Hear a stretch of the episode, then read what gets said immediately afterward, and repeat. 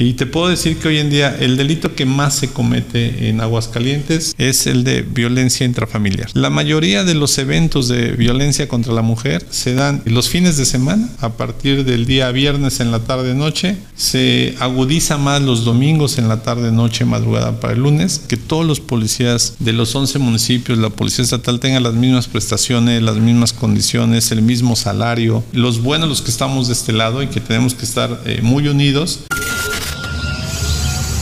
El podcast de Andrés Van Cook. Me encuentro en el C5I, el Centro de Seguridad, donde se mueven los temas más importantes en lo que tiene que ver con la seguridad de Aguascalientes. Me encuentro con el secretario, con Manuel Alonso García. ¿Cómo estás? Bien, gracias por, por visitarnos. ¿Cómo tomas la secretaría? ¿En qué, ¿En qué momento está Aguascalientes? Bueno, primero eh, comentarte que eh, traemos una institución, eh, yo la veo fortalecida, ¿no? Una institución que a pesar de que recientemente tuvimos y pasamos por una tragedia donde cinco compañeros pierden la vida en cumplimiento del deber, ¿no? Este, y principalmente el anterior titular de esta secretaría, el comisario general Porfirio Sánchez, la institución está fortalecida, ¿no? Sabemos que en el ámbito policial eh, estas circunstancias eh, lamentablemente pueden, pueden suceder. Eh, nos tocó a nosotros, pero eso no impide que, la institución y los que pertenecemos a esta institución tengamos que seguir, seguir adelante. Entonces, yo te puedo decir que es una, una institución fuerte, con, con, muchos esquemas potenciales en el tema de seguridad, pero que también creo que tenemos también mucho hacia dónde, dónde crecer para seguir garantizando un mejor ambiente de paz y de, y de seguridad a, la ciudadanía de Aguascalientes. Y por supuesto también creo que es importante resaltar que en esta nueva administración de la gobernadora Tere Jiménez, a diferencia de, muchas eh, otras, eh, yo lo que quiero enfatizar es que ella vino trabajando previamente en un diagnóstico en relación al tema de seguridad mucho antes también a la par de este diagnóstico empezar a trabajar una, un plan estratégico de seguridad y justicia que hoy ella le ha llamado denominado blindaje Aguascalientes, ¿no? Y es el, ese es nuestro plan de vuelo, ¿no? Esa es nuestra brújula. Y con base a esta estrategia eh, precisamente de seguridad y de justicia, donde parte de, de tener un, un diagnóstico, como te comentaba, de identificar aquellos factores que conllevan los temas de violencia o de inseguridad en, el Estado y que son también en muchas otras ocasiones similares a otras partes del país, pues de ahí partimos a generar un plan de trabajo, una estrategia que vaya atendiendo estos factores que son los generadores de la problemática de, inseguridad, ¿no? Entonces, eh, creo que eso, eso hace una diferencia en relación a cómo trabajar y bueno, pues lo como te decía, es realmente nuestro plan de vuelo, este plan estratégico de seguridad y de justicia. Según tu formación y tu historial o tu biografía, eres comisario, has tenido acercamientos con el tema de feminicidios, que has estado dando pláticas, si no me equivoco, en España. ¿Cómo está Aguascalientes en el tema? Vamos a arrancar por el tema de la mujer. ¿Cómo nos encontramos? Yo creo que hoy el tema de la, mujer eh, en general es un tema sumamente prioritario en cualquier agenda de gobierno, sobre todo en temas de seguridad, y no porque deba ser eh, hoy en día esa, esa prioridad. Creo que eh, en general el tema de la seguridad para las mujeres, la prevención de las violencias contra las mujeres, que se dan en diferentes factores o en diferentes fenómenos siempre tiene que ser una prioridad para, cualquier gobierno. Y para este gobierno, pues por supuesto, es, es, una, es una prioridad también cuando partimos de que eh, la responsable del Poder Ejecutivo es una mujer, ¿no? Eh, muy sensible al tema. ¿Eso influye? No es que influya, pero te permite también identificar ciertos esquemas, ¿no? Que, ella también como mujer es más sensible a, este tema, por así decirlo, ¿no? Sin embargo, creo que eh, lo que hoy tiene que ver con la seguridad de las, de las mujeres es un tema sumamente delicado, ¿no? y que tienes que abordarlo con mucha responsabilidad, también con mucho diagnóstico en relación a estos fenómenos de violencia, porque hoy encuentras diferentes escenarios eh, donde se violenta a la mujer, ¿no? El, tema intrafamiliar, ¿no? Que es principalmente uno de los delitos más recurrentes a nivel nacional, pero también de los delitos más recurrentes que tenemos en Aguascalientes. Y te puedo decir que hoy en día el delito que más se comete en Aguascalientes, este, pensaremos a veces que es el robo, ¿no? Pero realmente es el de violencia intrafamiliar, ¿no? Donde prácticamente eh, la, mujer es la, principal eh, víctima. víctima, violentada. Pero también vemos estos escenarios de violencia contra las mujeres eh, en el noviazgo, ¿no? Este, y a veces eh, son los factores que tenemos que identificar para los temas de prevención. ¿Cómo detectan ese tema? Para entender un poquito, estás hablando de noviazgo, es algo que estaba fuera de mi radar les hacen llamadas al 911 de mi novio me pegó? Por supuesto, casi siempre esto lo identificamos en las escuelas. Cuando nosotros vamos a través de nuestras áreas especializadas en prevención del delito. ¿Escuelas? En escuelas, cuando vamos a las secundarias, vamos a, los bachilleratos, identificamos a, través de un esquema de, denuncia anónima, este o nuestro personal especializado, sobre todo eh, psicólogos, empiezan a identificar este factor de violencia en el noviazgo, ¿no? Este, donde muchos, al, final cuando nosotros les damos una plática y les vamos identificando cuáles son estas características de la violencia que puede suscitarse, que como tú bien sabes no es una violencia física, sino que tiene otro tipo de características que también puede ser psicológicas. Desde el tema psicológico, ¿no? Desde el tema de acotar a sus libertades de la mujer,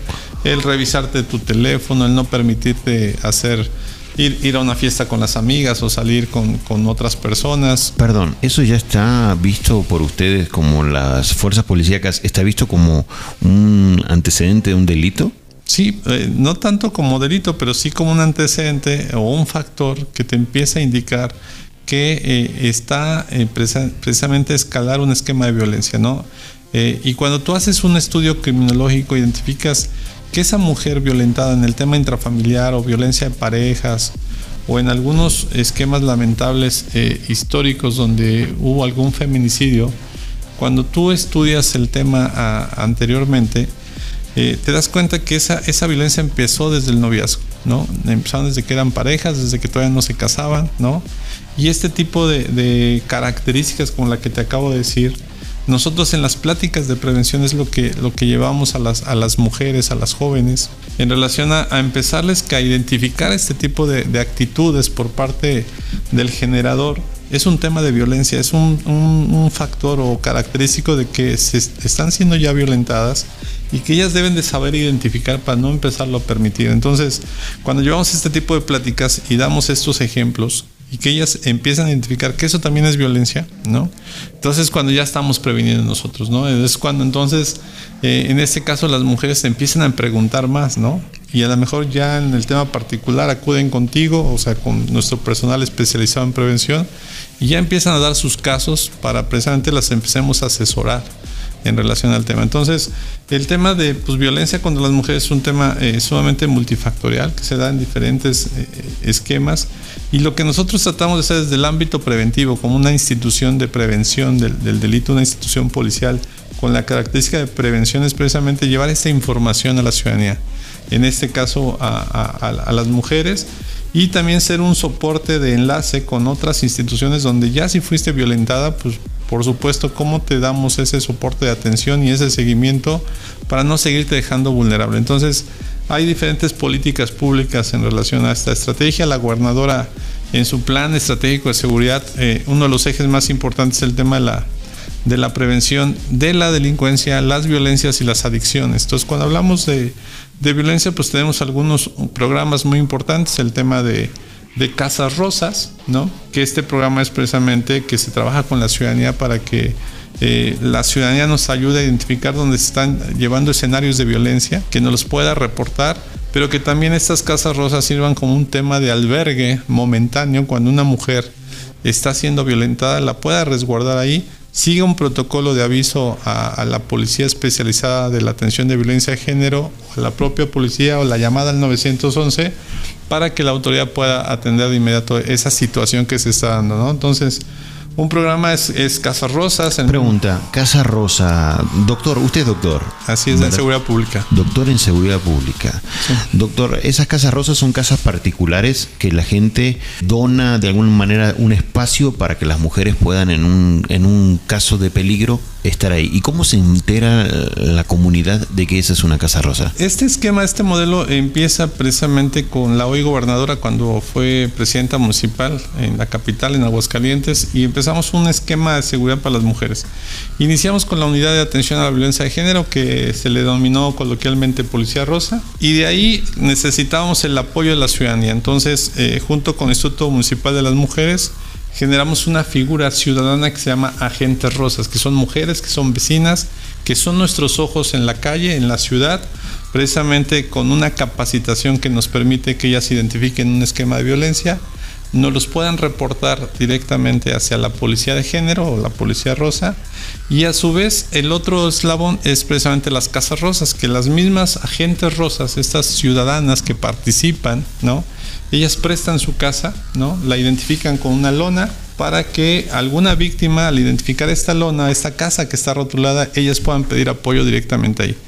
La ciudadana ya tiene una, una capacitación en relación a qué hacer a seguir un protocolo de llamada al 911, de llamar a la Policía de Atención a la Violencia de Género, de resguardar momentáneamente a la mujer o a la víctima que está siendo violentada. Entonces esto se creó todo un modelo, un sistema que en el municipio nos funcionó muy bien y que hoy estamos implementando en el estado y que hoy la gobernadora quiere tener casas rosas en todos los municipios, quiere tener las agentes rosas, que son las ciudadanas, y por supuesto nuestra unidad eh, especializada de atención a la violencia de género. Entonces, estas tres áreas se hacen en un solo sistema de seguridad para las, las mujeres, sobre todo en temas de atención y, y prevención para la violencia contra las mujeres. ¿no? En un país donde 11 mujeres pierden la vida en promedio al día. Es un, un, número alarmante, creo, que se ha transformado en un número común quizás o en un macabro número común. En Aguascalientes estamos en un lugar privilegiado respecto a ese tema. Tenemos todavía dentro de ese blindaje algunos números alentadores, si es que se pueden llamar así, respecto a esto. Mira, afortunadamente en Aguascalientes, eh, y, no quisiéramos que sucediera ni un solo feminicidio, ¿no? Este, pero tenemos dos, dos factores importantes. Uno, eh, en las últimas estadísticas del Secretariado del Sistema Nacional de Seguridad Pública nos colocan de, entre los 32 estados en, en, el lugar entre el 23 y el 25 que conforma la población y el número de feminicidios en ese lugar estamos. Entonces estamos muy por debajo de la media nacional afortunadamente y casi en el 98% de los feminicidios que los en los últimos años se han cometido en el estado eh, han sido resueltos, ¿no? Entonces esa ese esquema de no impunidad en relación al tema de feminicidios creo que ha sido un buen trabajo que han tenido las autoridades aquí en el estado, hablando desde la fiscalía y por supuesto también las policías preventivas que han atendido eh, de buena manera cuando ha habido esquemas en flagrancia y la policía ha, actuado para detener al probable responsable. Entonces, afortunadamente en Aguascalientes pues no estamos entre los primeros lugares en temas de feminicidio. Sí lo que nos preocupa y ocupa pues el tema de la violencia familiar, violencia contra las mujeres que de repente los números nos colocan entre los primeros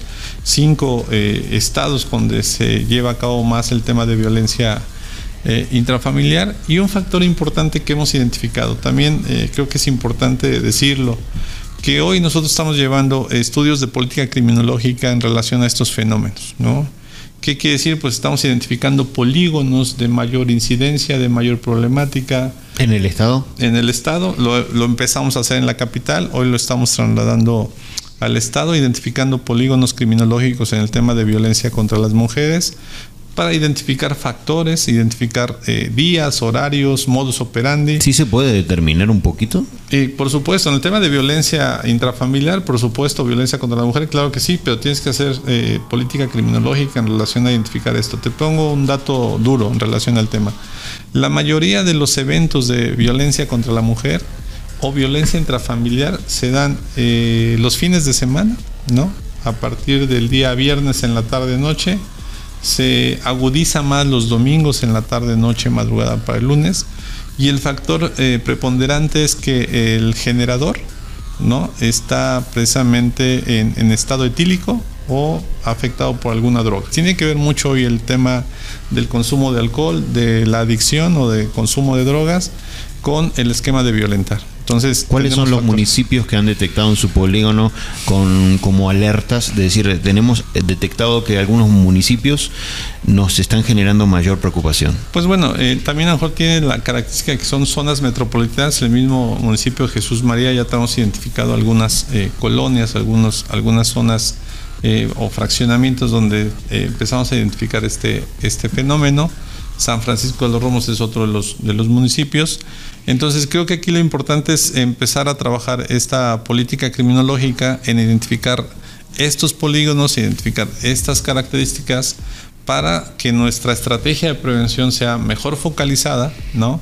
Este, que no seamos dispersos en una, en una estrategia de prevención, que no la tengamos eh, ni homologada ni medida y sobre todo que no le demos seguimiento, que eso es lo que lamentablemente pasa mucho, que hacemos diferentes acciones de prevención, pero a veces son dispersas porque somos diferentes dependencias de seguridad o de procuración de justicia que hacemos acciones eh, diferentes y a veces no nos estamos coordinando en eso. Eso ha pedido también la, gobernadora en su plan estratégico de seguridad en el eje 2, en el tema de prevención, que haya precisamente un plan sistemático y un plan donde todas las instancias tengamos nuestras facultades y nuestras responsables bien definidas y estemos generando mesas de trabajo. Hay más unión. En el anterior gobierno había una especie de división entre la policía estatal y la policía municipal en el caso de, la capital. Me quiero imaginar que en el resto de las policías, hablando con el alcalde ejemplos de Calvillo, que me decía que tenían 60 oficiales o 60 elementos, hoy en día hay mayor unión, se, se ¿Se nota algún cambio? Creo que eh, el tema de las policías eh, a veces eh, se politiza, por así decirlo, de repente, ¿no? Este, y, se dejan influenciar en tema a veces de pues los diferentes colores de gobierno, ¿no? Este, a veces de los titulares como presidentes municipales, pero creo que hoy tenemos una, una líder que ha, ha, tratado precisamente, primero, de tener siempre mucha cercanía con las policías, ¿no? Desde que fue presidenta municipal que es que soy la gobernadora. Y por supuesto, algo a lo que le, ha estado apostando es el tema de la coordinación y la comunicación, ¿no? De que se vea un solo eh, cuerpo de seguridad, aunque seamos policía estatal, policía municipal o en el caso de la fiscalía su policía de investigación, lo que ella nos ha pedido eh, y principalmente a mí es tengamos ese hermanamiento en relación al tema institucional de policías, que tengamos eh, claro esa, esa coordinación que no nos veamos diferente. De hecho, por eso ella me ha pedido, y aparte de su gabinete, que vemos el tema de la homologación salarial para todas las policías, que todos los policías de los 11 municipios, la policía estatal tenga las mismas prestaciones, las mismas condiciones, el mismo salario. Y eso es sumamente importante para eh, no tener esas diferencias, ¿no? Pero sobre todo siempre tiene que ver el tema de que los mandos policiales eh, comulguemos con, esa, con esa misma doctrina, ¿no? De que las policías siempre tenemos que estar coordinadas, que somos eh, los buenos los que estamos de este lado y que tenemos que estar eh, muy unidos.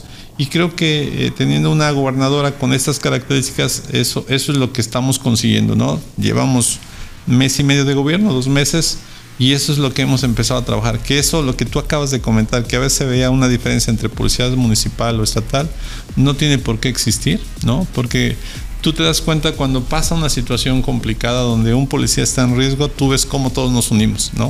Y eso siempre pasa, ¿no? Eh, donde mostramos esa solidaridad. Entonces a veces hace más un tema mediático que de verdad que las policías no estemos unidas. Tres preguntas rápidas para terminar. ¿Somos más los buenos? Sí, por supuesto, claro. Y eso es lo que yo más creo, que somos más los buenos que los malos.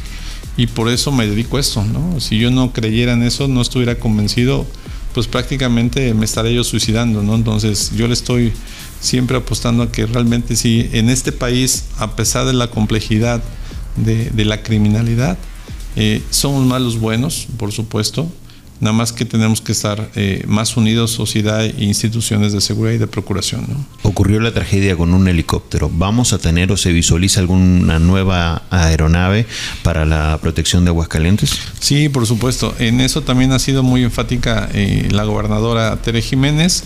Eh, de hecho, inmediatamente una de las instrucciones que a mí me, me, indicó al serme responsable de la Secretaría es que el helicóptero que ya se venía haciendo un trámite de adquisición desde la administración pasada, eh, estuviera lo más pronto posible precisamente para eh, estar garantizando y dando servicio a, la ciudadanía, al Estado en el tema no nada más de seguridad, sino también en, el tema ambulancia hospitalario. Lo que, lo que tanto las dos aeronaves siempre vinieron haciendo, ¿no? Tanto el Águila 1 como el Halcón del municipio de la gente lo que más valora precisamente de este tipo de equipamiento, de esta infraestructura, es eh, precisamente también los traslados hospitalarios, ¿no? la, ambulancia aérea que, se convierte en los dos helicópteros. Entonces la gobernadora, por supuesto, nos ha pedido que lo más pronto posible ya se tenga en Aguascalientes eh, el nuevo helicóptero. Eh, venimos de una reunión precisamente con la gente de Airbus, que son las responsables de que esta aeronave esté lo más pronto posible acá. Ella quiere que a finales de, diciembre máximo, después del 20, 21 de diciembre, ya la aeronave ya esté aquí y ya esté en condiciones de empezar a hacer operaciones aéreas. ¿no? La última pregunta es, tenemos la Guardia Nacional que está como parte, bueno, del nuevo régimen de seguridad que existe en el país. ¿Cómo está hoy en día o cómo tomas o cómo ves la vinculación eh, entre militares, Guardia Nacional y la policía? Mira, yo creo que más fortalecida que nunca, ¿no? Este, previamente a que se tomara protesta e iniciara este, este gobierno, eh, ya la propia gobernadora ya había tenido reuniones eh, con algunas autoridades federales, principalmente con el secretario de Marina, con la secretaria eh, de Seguridad Ciudadana. Ya había tenido alguna reunión con el general Audomaro del Centro Nacional de Inteligencia. O sea, ya venía construyendo esta coordinación, ¿no? Después no tiene mucho estuvimos hace 15, 20 días con, con el secretario general de la Defensa. Y creo que eso ha conllevado a llevar nosotros la estrategia y poner en la mesa y decir, este es nuestro plan de trabajo, eh, hacia aquí queremos ir y necesitamos que nos apoyen en esto. Creo que el, por así decirlo, facilitarles un poco lo que queremos y cómo queremos que nos ayude, creo que ha, venido a sumar mucho. Y hoy sí te puedo decir que tenemos un gran apoyo eh, de la 14 zona militar, desde el general Barraza, por supuesto de la, de la, de la Guardia Nacional, y hay instrucción desde el gobierno federal. y precisamente que haya esa coordinación y ese apoyo. Entonces, este, los últimos eh, operativos dentro del marco de eh, blindaje Aguascalientes, si tú lo has visto, Hemos ido a los cateos, hemos ido a operaciones estratégicas y hemos ido Ejército, Guardia Nacional, Policía Estatal y la Agencia Estatal de Investigación Criminal, que es de la Fiscalía. Si se tuviera que definir usted en una sola palabra, ¿cuál sería? Policía de corazón. Muchísimas gracias por el espacio y quedamos abiertos a, a cualquier otra mensaje que quieran difundir, nosotros siempre a la orden. No, al contrario, eres bienvenido acá y, de verdad un saludo a tu auditorio y por supuesto hay un gran compromiso de la gobernadora Jiménez y de su servidor a mantener la paz y la tranquilidad en este hermoso estado.